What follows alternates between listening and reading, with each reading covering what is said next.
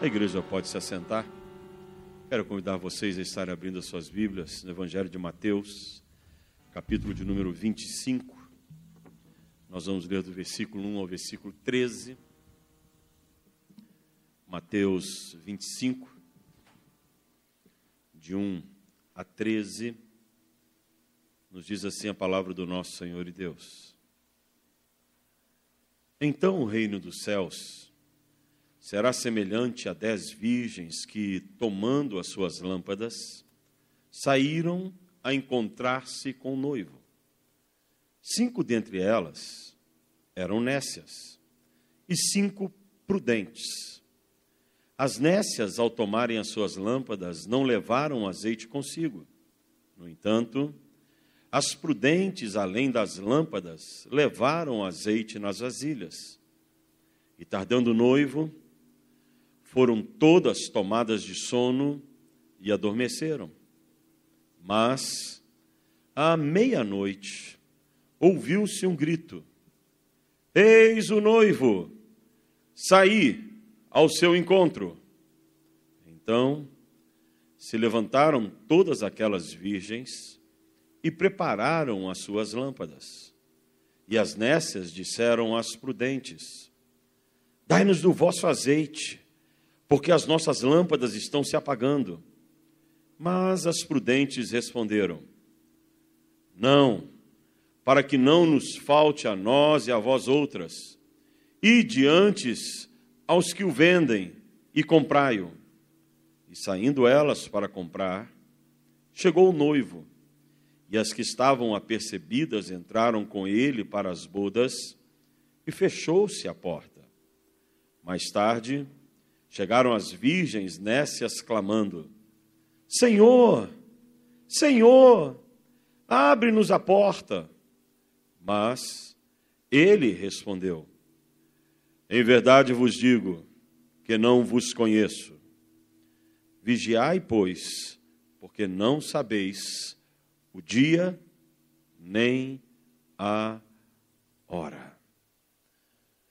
Esse é um texto muito precioso da palavra do nosso Senhor e Deus, que faz parte de um dos discursos mais duros de Jesus para os discípulos e para a multidão que o seguiam.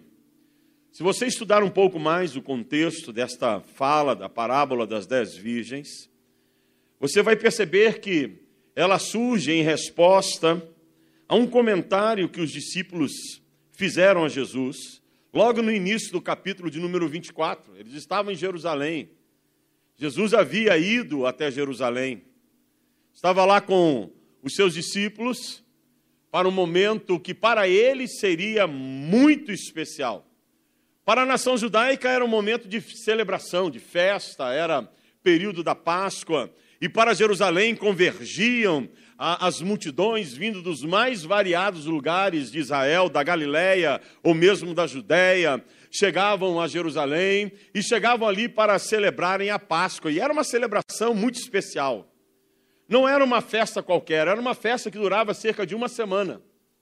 Durante uma semana, eles ficavam ali em Jerusalém e contam os comentaristas que a multidão era tamanha que não cabia dentro da cidade de Jerusalém. Presume-se que nos dias da Páscoa, da, da, época de Jesus, a multidão que chegava a Jerusalém era cerca de mais ou menos um milhão de pessoas. Imagina isso. Que chegam para uma festa e ali vão ficar a semana toda. Então todas as hospedarias da cidade estavam ocupadas. As casas eram usadas para receber os familiares e os amigos dos familiares quando cabiam. E quando não cabiam, eles acampavam nas ruas da cidade e ao derredor da cidade. Então era, era um movimentar muito grande que existia naqueles dias em Jerusalém e que quem chegava ali ficava impactado, porque não era só um movimento de pessoas, era um, um movimento de celebração. As pessoas chegavam e já vinham nas estradas caminhando para, para Jerusalém, cantando, adorando a Deus, trazendo seus cânticos. Se você for lá para o livro dos Salmos, vai encontrar os Salmos dos degraus, ou também Salmos de romagem. Então as pessoas vinham pelas estradas, todos os acessos que davam a Jerusalém em caravanas e eles vinham adorando ao Senhor. Então toda a nação, na semana da Páscoa, se levantava para adorar a Deus. Eu fico tentando imaginar que maravilha deveria ser isso. Jerusalém cantando, Jerusalém adorando, as pessoas dançavam nas ruas, as pessoas celebravam com alegria de coração, eles relembravam o sacrifício do cordeiro que foi feito na décima praga ali da libertação do cativeiro egípcio, porque para o judeu a celebração da Páscoa é exatamente isso. O dia em que eles foram definitivamente libertos do cativeiro depois da décima praga. Então pegavam-se animais, levavam para Jerusalém rebanhos e mais rebanhos. Alguns animais seriam sacrificados. O sacerdote pegava aqueles animais, consagrava, matava o animal, pegava o sangue e começava a aspergir sobre a multidão celebrando que eles estavam sendo libertos, e as gotículas de sangue vinham e caíam sobre as vestimentas das pessoas que estavam lá, e eles se alegravam com isso, dizendo: Que bênção, que maravilha, somos libertos, somos libertos. O Senhor nos libertou do cativeiro, o Senhor nos tirou do sofrimento, Deus nos tirou da escravidão. E o povo então levantava-se, e aquele, e aquele mover na cidade era algo impressionante durante uma semana. A cidade de Jerusalém tomava a multidão que recebia, e ali, desliga o meu celular aí, porque eu acho que ele está com som. O pastor vai ficando velho, vai esquecendo de fazer algumas coisas. Então a cidade de Jerusalém recebia a multidão e ela tinha que dar alimento. Qual era o alimento que se dava para a multidão que chegava? Churrasco, meus amados. Churrasco. Não era verdura, era churrasco. Olha como é que nós somos bíblicos, nós os crentes. Nós não bebemos, mas nós gostamos de uma carninha bem assada, nós gostamos. Então, olha o que, que eles faziam: eles preparavam churrasqueiras ali em Jerusalém, colocavam a carne dos animais com erva, misturado com erva, e geralmente era carne de cordeiro com ervas amargas, e ali era servido para o povo durante uma semana. O povo comia daquilo, o povo se alegrava com aquele momento, e era um partilhar, porque cada um queria compartilhar com o outro para poder abençoar, e a comunhão em Jerusalém era algo impressionante, e o povo todos os anos aguardava aquela festa. Então Jesus chega naquela cidade. O povo estava celebrando a libertação do cativeiro. Mas Jesus não chegava para celebrar a libertação do cativeiro egípcio. Jesus estava entrando em Jerusalém para celebrar a libertação espiritual do homem do pecado, porque enquanto eles estavam matando os cordeiros que seriam servidos para a multidão, ou relembrando o Egito, o próprio Cordeiro de Deus, Jesus, entrava pelas ruas de Jerusalém para demonstrar o amor de Deus à multidão. Então, eis o Cordeiro do mundo, Jesus, que tira o pecado de todos. Cordeiro de Deus que tira o pecado de todos. E Jesus entra em Jerusalém com um propósito diferente. Enquanto todo mundo estava preocupado com a festa, Jesus se preparava para o sacrifício. Enquanto todo mundo estava preocupado com a alimentação, Jesus se preparava para ser o pão da vida que seria dado. Aquele que verteria o seu sangue, aquele que se derramaria por nós no madeiro, aquele que chegaria ali e revelaria o amor de Deus por mim, o amor de Deus por ti, o amor de Deus por cada um de nós, o amor de Deus colocado ali de maneira maravilhosa. E os discípulos, impressionados com aquilo, Jesus começa a ministrar aos discípulos aquilo que é chamado de um sermão profético. Os discípulos maravilhados, Senhor, olha que linda construção, templo de Jerusalém. E Jesus olha e diz assim: não vai ficar pedra sobre pedra. Isso tudo vai ser destruído. Ai das que estiverem grávidas, fujam para os campos. E ele começa a ministrar, e se você olhar o capítulo de número 24, ele vem falando da destruição do templo, uma grande tribulação que se abateria sobre Jerusalém, e realmente se abateu. Porque quando você vai na história do povo de Israel, no ano 70, o grande general Tito, trazendo os exércitos romanos, 70 mil soldados, ele cerca a cidade de Jerusalém. Jerusalém havia se rebelado contra o Império Romano. E Tito foi enviado para poder aplacar a, aquela fúria dos judeus contra Roma. Ao chegar em Jerusalém, Jerusalém não quis se render. As autoridades de Jerusalém mandaram fechar as portas. Ninguém entrava, ninguém saía. E Tito então envia Flávio Josefo para que ele possa ir até os líderes de Jerusalém e dizer: Olha, nós queremos a paz, só se rendam, ninguém vai morrer, nada vai acontecer, vocês podem ah, ficar em Jerusalém, mas nós queremos que vocês reconheçam o Estado de Roma, então se rendam. Os líderes de Jerusalém não quiseram se render.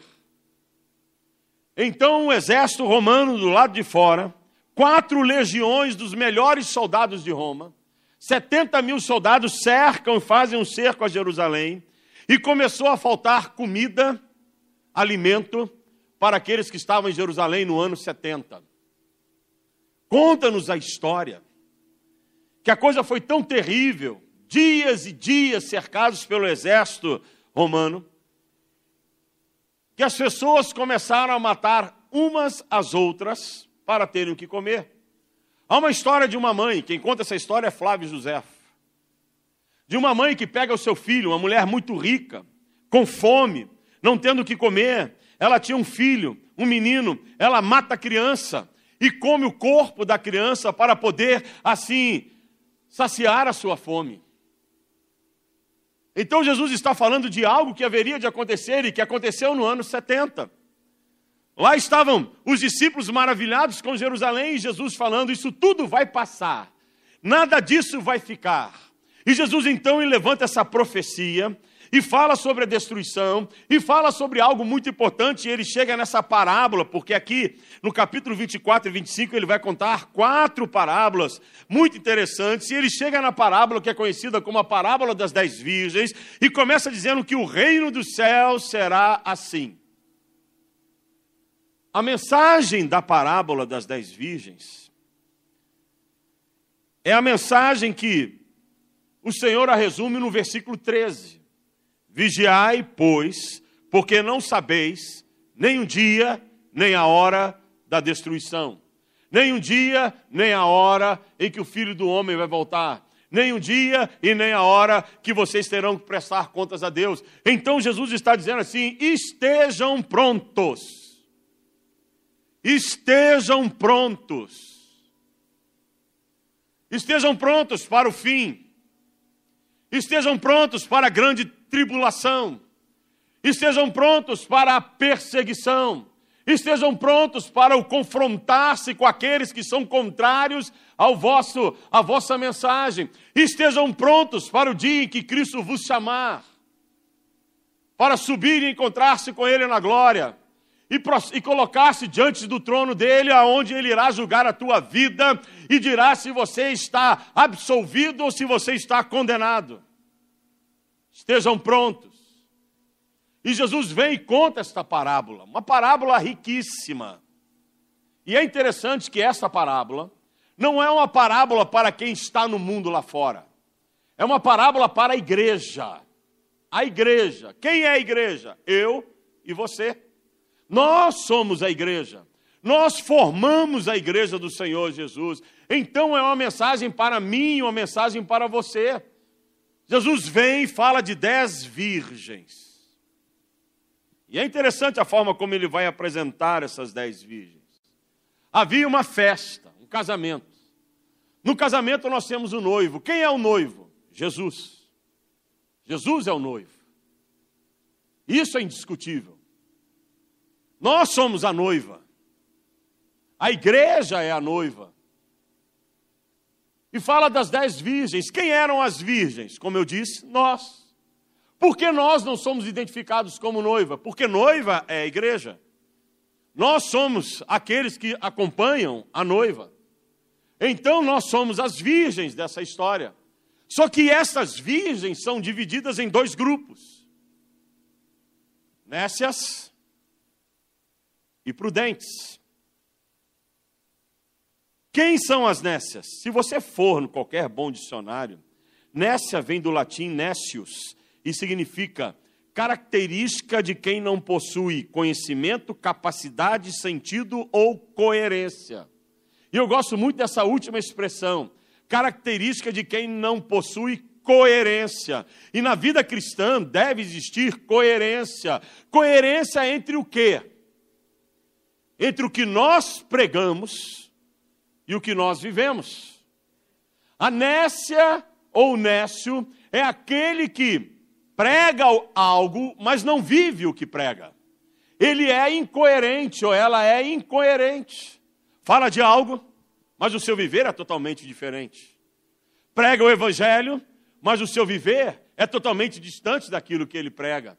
Então o Senhor Jesus está falando que no meio da igreja, no meio daqueles que irão participar ou são chamados para participarem da festa, existem os incoerentes. E meus amados, você não tem que julgar ninguém pela incoerência do seu viver. Você tem que olhar para si. O apóstolo Paulo fala: examine-se, pois, o homem a si mesmo e veja como está a sua vida. Porque às vezes nós pregamos sobre pecado na vida do crente logo começa, está vendo? A mensagem é para fulano, a mensagem é para ciclana, é para Beltrano. Não, a mensagem é para você, é para mim, para que nós despertemos para uma vida de coerência espiritual, para que nós despertemos para um andar coerente com o nosso Senhor e Deus, para que o nosso evangelho não seja uma teoria, mas o nosso evangelho seja uma praxis, algo que nós falamos e vivemos ao mesmo tempo, para que possamos chegar diante do Senhor Jesus e, e fazermos aquilo que Paulo diz a Timóteo: procura apresentar-se a Deus aprovado como alguém que não tem do que se envergonhar e que maneja bem a palavra do Senhor, a palavra da verdade. Então Deus busca homens e mulheres que tenham vida de coerência. Não é vida dentro da igreja. É vida no mundo lá fora. Porque ser crente dentro da igreja é muito fácil. Cumprir as liturgias de um culto é muito fácil. Mas o Senhor nos chama para sermos sal da terra e luz do mundo, para fazermos a diferença lá fora, lá no mundo em que nós estamos vivendo, para que as pessoas olharem para nós queiram seguir não Deus que nós pregamos, mas o Deus que nós vivemos, o Deus que nós praticamos, o Deus que nós exalamos como sendo o bom perfume que está sobre nós. Então Jesus vem e fala de, no meio do povo, do rebanho, existem os nécios, os incoerentes. Mas fala dos prudentes. Que existem também os prudentes. Quem são os prudentes? Aqueles que sabem perfeitamente como devem se guardar para se encontrar com o seu Salvador. E é interessante que Jesus faz uma matemática aqui de meio a meio. 50% de incoerentes, 50% de prudentes. E eu fico preocupado com isso. Eu fico preocupado. Por que, que isso me preocupa? Porque talvez Jesus esteja falando que o número de coerentes na igreja é maior do que nós imaginamos. Porque nós, os pastores, de vez em quando assustamos com algumas notícias que chegam até nós a respeito de comportamento de crentes. E às vezes. Não, aqui está verdinho.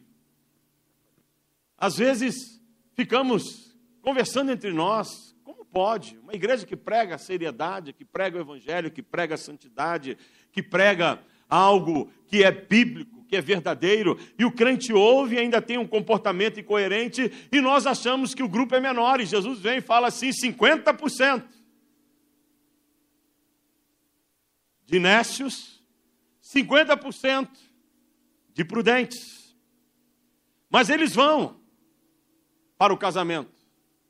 Chegam lá, o noivo não chega, e elas estão esperando serem convidadas para dentro do casamento. O texto é muito claro, fala que o noivo demorou mais do que as pessoas achavam que ele haveria de demorar, e por isso algumas foram, as prudentes foram extremamente preparadas para poderem chegar lá o tempo que fosse necessário e aguardar o noivo chamá-las para entrarem para a festa. Mas as nessas, como não, não tinham preocupação com o tempo, eram incoerentes, não tinham a responsabilidade necessária e suficiente para poderem entrar na festa, não se preocuparam em levar a reserva de óleo para a lamparina. O noivo vem. Mas vem na hora que as nécias não estão lá. Porque elas foram procurar óleo para as lamparinas. Porque o delas havia acabado. E elas pediram para as prudentes, as prudentes disseram: se nós dermos o nosso para vocês, nós ficaremos ambos sem nada. Essa questão do óleo e da lamparina é muito interessante. Porque a pergunta que se faz é: o que é a lamparina? A lamparina somos nós. Somos nós. Nós somos as lamparinas. A lamparina daquela época era a espécie de um vaso com um bico, como se fosse bico de uma chaleira, e ela tinha um pavio. E o pavio ia até onde estava o óleo. Se acendia o pavio, e o óleo da lamparina mantinha a chama acesa. Se não houvesse mais óleo, o fio secava e a chama apagava. Quem é a chama? Cristo. Ele é a luz. Ele é a luz. Ele disse: Eu sou a luz. Ele é a chama. Ele é o que brilha em nós. Ele é o que brilha na minha vida, é o que deve brilhar na vida de cada um de nós. Ele é a luz, então, aquele pavio que tem a luz, a chama, está falando da nossa experiência com Cristo. Um dia nós recebemos a Cristo como Senhor e Salvador, se acendeu uma luz em nós, se acendeu uma chama em nós nós passamos a reluzir a luz de Cristo Jesus, nós passamos a reluzir a luz da salvação, nós passamos a viver a luz de Cristo em nós, porque nos entregamos a Cristo, reconhecemos a Cristo como nosso Senhor e Salvador, andamos com Cristo, vivemos com Cristo, então há uma luz que brilha em nós, mas olha só que interessante. E aqui é o que eu gosto da doutrina da nossa denominação. Porque quando você aceita Cristo, é uma primeira obra. Mas só uma primeira obra não é suficiente para que você se mantenha no caminho. Para manter a luz de Cristo acesa na tua vida, é necessário uma segunda obra: o batismo com o Espírito Santo. O óleo é o Espírito Santo. Um dos símbolos na Bíblia do Espírito Santo é o óleo. Então, quando nós somos batizados com o Espírito Santo, nós somos cheios do óleo que é o Espírito Santo, e estando cheios do óleo, que é o Espírito Santo, a luz de Cristo continuará a brilhar em nós. A luz de Cristo continuará a brilhar através de nós, porque nós estamos cheios do óleo. Mas, quando o crente não renova e não busca o óleo, o óleo acaba. Quando não há consagração na vida do crente, o óleo se extingue. Acabando o óleo, acaba também a salvação. A luz vai se apagar. É por isso que muitos crentes estão se apagando dentro da igreja. É por isso que muitos crentes estão morrendo dentro da igreja, espiritualmente falando, porque acham que servir a Deus é simplesmente estar dentro de uma igreja, participar de cultos, professar uma fé, teoricamente falando, mas falta-lhes uma experiência profunda com o Espírito Santo, para que a chama de Cristo e a luz de Cristo permaneça acesa, permaneça brilhante, e nós possamos entrar para a celebração das bodas do Cordeiro, porque mantivemos a luz de Cristo acesa em nós através do óleo do Espírito Santo. Por isso nós pregamos na segunda obra da graça porque ela é necessária. E isso tem que ser renovado todos os dias. Não é você receber o Espírito Santo uma vez e achar que pronto, já recebi o Espírito Santo, não preciso mais. Não. Percebam, percebam que as dez virgens tinham óleo na lamparina. Percebam isso. Só que cinco tinham óleo extra. Tinham mais do que simplesmente o óleo da lamparina. E cinco acharam que só aquele óleo da lamparina era suficiente. Como muitos crentes acham que só uma, uma experiência com o Espírito Santo uma vez na vida é suficiente e não precisa alimentar, não precisa trabalhar mais aquilo, porque já recebi o Espírito Santo, agora eu estou pronto. Não! Você tem que renovar o Espírito Santo todo dia na tua vida, todos os dias, a cada instante, através de consagração, de leitura da palavra, de vida de oração, de busca de intimidade com o Senhor. E você dizendo para o Espírito Santo: encha-me mais, encha-me mais mais. E quando você estiver cheio, você vai fazer como aquela viúva que pegou as vasilhas, colocou e foi derramando óleo. E quando ela olhou, estava cheia de vasilhas, cheias de óleo. Então você põe também a reserva na tua vida para que não te falte a unção do Espírito Santo quando o Senhor te chamar para se apresentar a Ele na glória. Então Jesus está dizendo algo muito importante para nós. Há muitos crentes que estão morrendo espiritualmente, que não estão prontos para se encontrarem com Cristo e que ficarão do lado de fora da grande celebração das bodas, do casamento que haverá entre o noivo e a noiva, entre Cristo e a sua igreja, porque não estão cuidando das suas lamparinas e não colocando óleo suficiente. Não é culpa da igreja não é culpa de quem está do teu lado na família. Percebam que o texto está dizendo que era responsabilidade individual. Cada uma era responsável em manter o óleo e a lamparina acesa. Como cada um de nós é responsável por mantermos a nossa vida espiritual em ordem com Deus e com óleo suficiente para que a chama não se apague. Eu gosto muito de Hebreus 12, 14.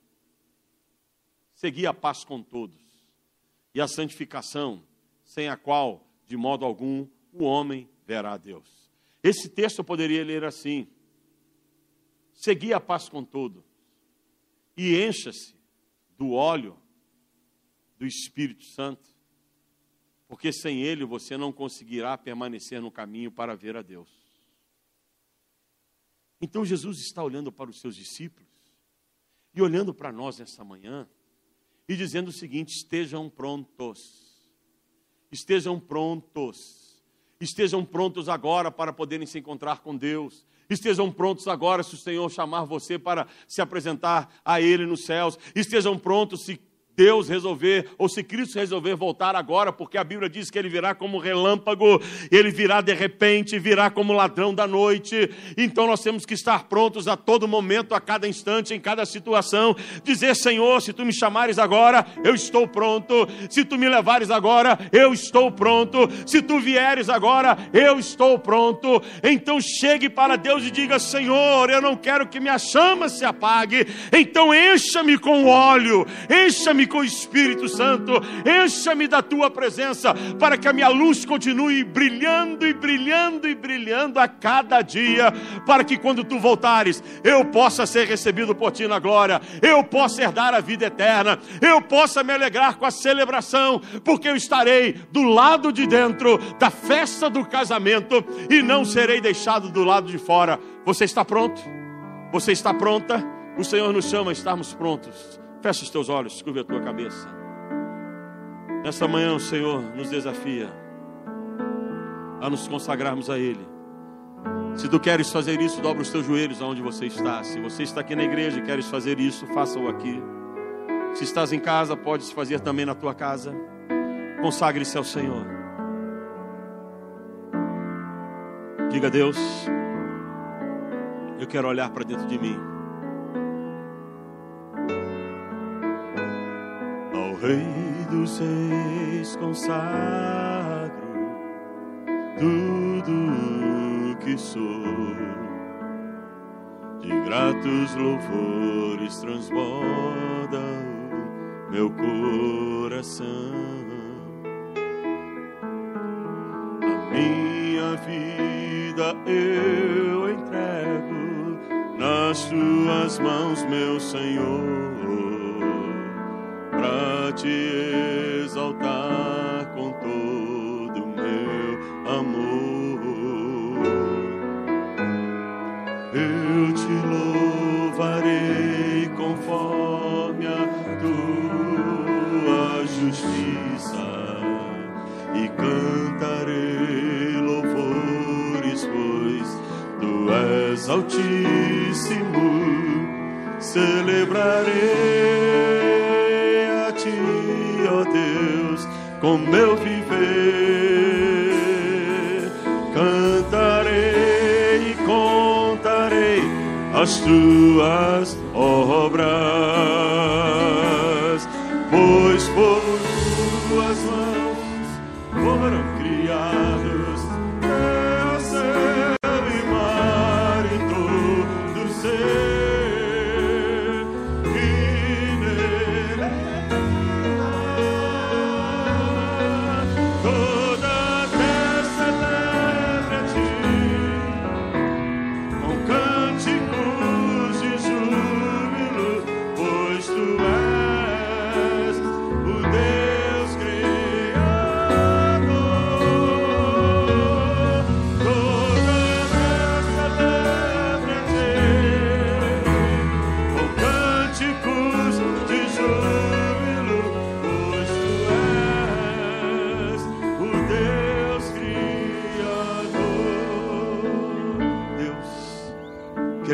colocar as nossas vidas nas Suas mãos nesta hora.